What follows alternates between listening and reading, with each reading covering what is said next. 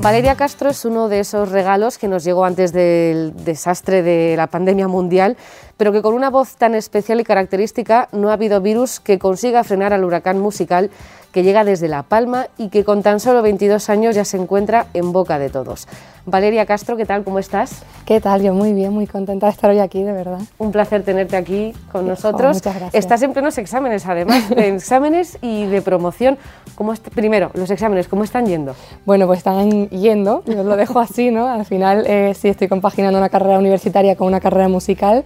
Fácil no es, pero bueno, al final eh, eh, hace cuatro, o cinco años me propuse de hacer, tener un plan B y aquí estoy cumpliéndolo, pero si la gente me deja, yo prefiero ir por la carrera musical que la universitaria, pero bueno, estamos De momento estás con un plan A, con un plan B y los dos entrelazados. Claro, ¿Se claro. puede con todo? Eh, es difícil, pero bueno, eh, poquito a poco, con despacito, sí se puede, yo creo. Tienes una madre médico, un padre profesor de matemáticas, tú estás estudiando biotecnología, que no estás estudiando cualquier cosa, biotecnología, pero tu pasión es la música. ¿Cómo llevan tus padres que estés estudiando una carrera universitaria de ciencias, pero que realmente lo que te guste es eh, otra ciencia como la música? Lo llevan bien, yo creo que ya a estas alturas ya han entendido que, bueno, como también me está por suerte yendo bien, pues dicen, bueno, eh, es feliz con ello, entonces hay que apoyarla y, bueno, aunque no, no fuese tan bien, también yo creo que cualquier padre tiene que apoyar lo, lo que sus hijos quieran en el sentido de siempre con una responsabilidad, ¿no? Y además como, pues eso, como si sí que tuve un poco de, de, de, responsabilidad de decir, bueno, voy a buscar un plan B también, pues ellos también como padres es normal que, estén contentos también con esa faceta de que sepan que, que bueno, que voy a, a poner todas mis energías en lo que es mi pasión, que es la música, pues tiene también su, su plan B, pero evidentemente eh, me apoyan más que nadie, están ahí al pie del cañón preguntándome siempre y estando en, en, las buenas y sobre todo en las malas, que al final también hay muchas en esta industria. O sea que le hemos dado la vuelta. El plan A no, son, no es biotecnología, el plan no, A no, es no. la música. El plan si B la gente es me la deja, biotecnología. Sí. Si la gente me deja, sí, yo lo prefiero, la verdad, porque al final es eso, es la, la pasión que tengo, es lo que pues yo me levanto por la mañana y, y, y en la cabeza ya tengo que pues un poco todo ese universo no musical, ¿no? de que, la, vida la enfocas un poco a la música. Entonces, pues yo creo que, que, cuando tienes una pasión tan grande, tienes que, focalizar un poquito tu energía en eso y, aunque la tenga que dividir, pues si la gente me deja, siempre lo digo, al final también tiene un poco de responsabilidad a la gente de, de, bueno, de escucharnos y decidir si, si, si, quieren seguir escuchándonos. Pues si la gente lo, lo decide así, a mí me encantaría seguir con esto siempre. Tienes 22 años, eres muy joven y no me gusta generalizar, pero es verdad que puedes venir de una época en la que lo que más se escuchaba, tanto en La Palma como a nivel mundial, pues el reggaetón, el trap, pero es escucharte a ti y es como sumergirnos en otro tiempo, en otro tiempo. Ay, ¿Qué escuchabas tú para dedicar tu música a, a ese estilo tan especial, al folclore tan bonito?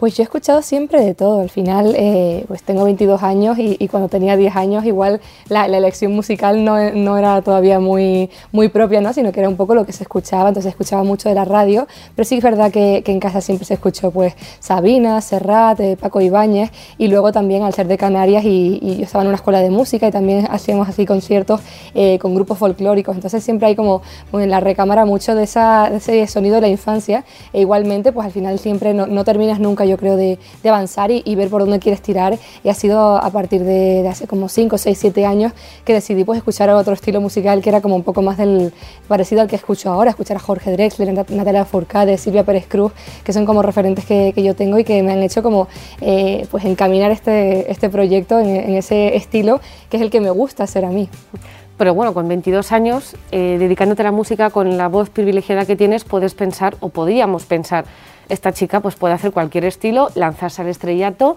y ya petarlo desde el primer momento. En cambio, lo has hecho igual, pero con un estilo que no es comercial. O sea, te has lanzado a la piscina, una piscina que por suerte ha estado llena, pero arriesgando, con un estilo más difícil para el público eh, actual, por así decirlo.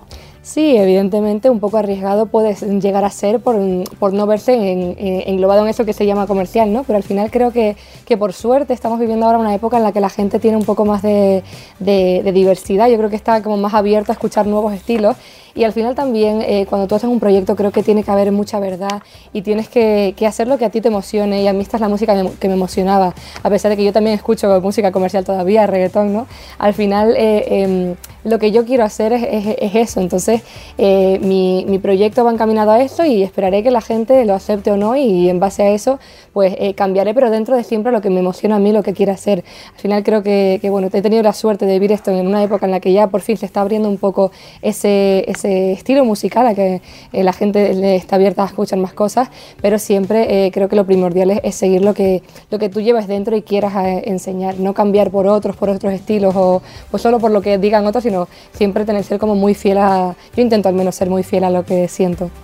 Y así lo sintió Alejandro Sanz cuando escribió en Twitter, cuando se unen talento y dulzura suceden cosas como esta, de artista a artista, vaya, vaya padrino por así decirlo, ¿no? Con ese mensaje. La verdad que fue muy bonito, fue hace bastantes años ya y, claro, ahora mismo ya pues estoy haciendo conciertos, estoy haciendo mi, música y ya intentas como normalizar a, toda la gente, pero ahí tenía como, no sé si 17 o 18 años y, la verdad que fue un momento muy bonito. Al final porque es muy bonito también ver a gente de la industria que, que bueno, que se dedica, yo intento siempre valorar todas las respuestas de, la gente, ¿no? De cualquier persona que te escuche, pero cuando son respuestas de, gente que, que trabaja en esto, que se dedica en esto, pues entiendes que tiene un poquito igual de de mayor conocimiento musical y, y siempre pues lo que esos artistas que has escuchado siempre te, te, admiren a ti, es como yo a veces no lo termino de creer, si, yo siempre los he admirado desde pequeña, ¿cómo puede ser ahora recíproco? ¿no? Pero la verdad que es muy bonito. Bueno, igual en algún momento de dudas, de no sé si estoy haciéndolo bien, no sé si debería seguir con este plan A y lanzarme al B, pues igual mensajes como este, recordar que hay una gente muy buena en la industria que te apoya y dices, que sí, que sí, que yo valgo para esto. ¿no? sí, evidentemente ese apoyo es muy, muy reconfortante, ¿no? a veces eso, las dudas siempre existen y, evidentemente pues ver que, que es eso, el, reconocimiento de, de, los de dentro, pues es algo que, que incluso te, te anima un poquito más. Nos presentas Chiquita, tu primer trabajo con el que vas a girar. Chiquita, ¿porque solo tienes 22 años o por qué más? Pues porque solo tengo 22 años y porque es mi primer trabajo y, a mí me gusta siempre mirar mucho para casa. Y en casa siempre mi madre me, ha dicho esa palabra mucho, me ha dicho ten cuidado porque tú eres chiquita, ten, eh, mira dónde pones los pies que eres chiquita, ¿no? Entonces eh, me gustaba empezar por ahí, empezar por casa porque al final es, lo que me define, al final hay, hay, muchas cosas alrededor, mucha música que te puede inspirar, pero lo que define a uno es, es el hogar, es de dónde vienes.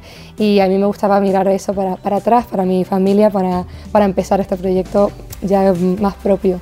Cuando te escuchamos cantar, aparte de que no creamos que tengas 22 años, eh, y aparte de disfrutar con tu, con tu voz, son las letras, letras profundas, letras que tienes 22 años pero que parece que has vivido muchos más, que tienes mucha más vida, que te ha inspirado a la hora de componer que parece que estás pensando, eh, cuando escucho tus letras, que estás pensando en, en, cómo vivía tu abuela, cómo vivían generaciones, de decir, pues es que lo estoy expulsando yo en nombre de todas ellas. Totalmente, es que al final pues eh, viene un poco también por el sentirme chiquita, ¿no? Yo creo que, que, también mis 22 años todavía son 22 años y son poquitos, entonces me gusta mirar a, a, todo lo que hay alrededor y alrededor pues eso están las injusticias que, que, hay en el mundo, y alrededor están lo que sienten tus amigos y alrededor también está lo que siente tu familia y, lo, y cómo ves tú a través de, de, unos ojos de una chica de 22 años la, pues las vivencias de tu familia y a mí eh, pues siempre me, me, me gusta honrar, ¿no? Honrar esa esas historias que, que, no se han contado en una canción y me parece que es la manera más bonita de, de contar historias. Y, bueno, pues este primer EP eh, va muy enfocado a eso, a, mirar alrededor y, querer plasmar el, sobre todo un poco el, cariño y, que yo lo tengo a todas esas personas, esas vivencias también que, que hay cerca mía. Ahora vives en Madrid, vivías en La Palma, sales de una isla maravillosa y te metes en la vorágine, en la locura de Madrid. El otro día charlábamos con Carmen Boza y nos decía que se había ido de Madrid para disfrutar otra vez de la calma de la línea de la Concepción y que estaba encantadísima. ¿Tú estás dispuesta a volver o de momento estás muy a, muy a gusto aquí y te gusta este ritmo madrileño? Porque ahí en Canarias lleváis también el ritmo canario, aquí esto es otra, otra cosa. Pues la verdad que últimamente no me considero ni, de estar en un sitio ni de estar en otro.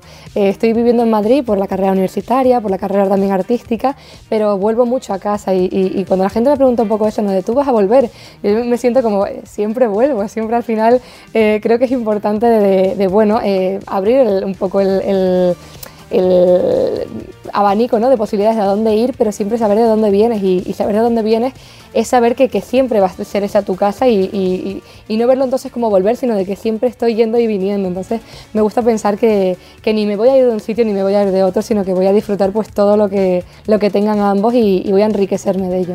El domingo 6 de febrero vas a estar actuando en el Circo Price dentro del ciclo Inverfest. ¿Cómo se prepara una para dar el salto a una de las grandes salas de la capital, una de las grandes salas y más queridas además? Pues con bastantes nervios, la verdad es un, reto bastante importante en mi carrera, de pasar de, bueno, de unos escenarios pequeños a, un teatro Circo Price de Madrid, encima en el ciclo del Inverfest, junto a un montón de compañeros que admiro una barbaridad y lo estamos preparando con, con, muchísimo cariño. Eh, yo creo que era un paso que había que dar. Es la primera vez que lo vamos a presentar con banda y además con, con toda la elegancia y el respeto que, eso merece, ¿no? de, un público como el del Teatro Circo Price de Madrid. Y, bueno, yo espero que la gente lo pueda disfrutar. Vamos a ir eso por primera vez con banda, con cuerdas, con percusiones y, y eso estamos intentando como sumarle al, al, disco, al proyecto y representarlo de, una manera diferente y que la gente lo pueda disfrutar. O sea, es un concierto que no nos podemos perder porque es como por así decirlo, tu puesta de largo con tu banda en una gran sala de la capital. Totalmente, yo sé, la verdad que pues me tengo que vender un poco, ¿no? Y, entonces recomiendo muchísimo a toda la gente que, que, me quiera ver, si no quieren, pues no, no pasa nada, no voy a obligar a nadie, pero sí que va a ser un concierto muy especial que, que me encantaría verlos a, a todo el que pueda por allí. Eso es el 6 de febrero, domingo 6 de febrero, sesión matinal, que es fantástico, porque es ir a verte a ti y luego irse a comer. O sea, creo que es el plan perfecto de domingo.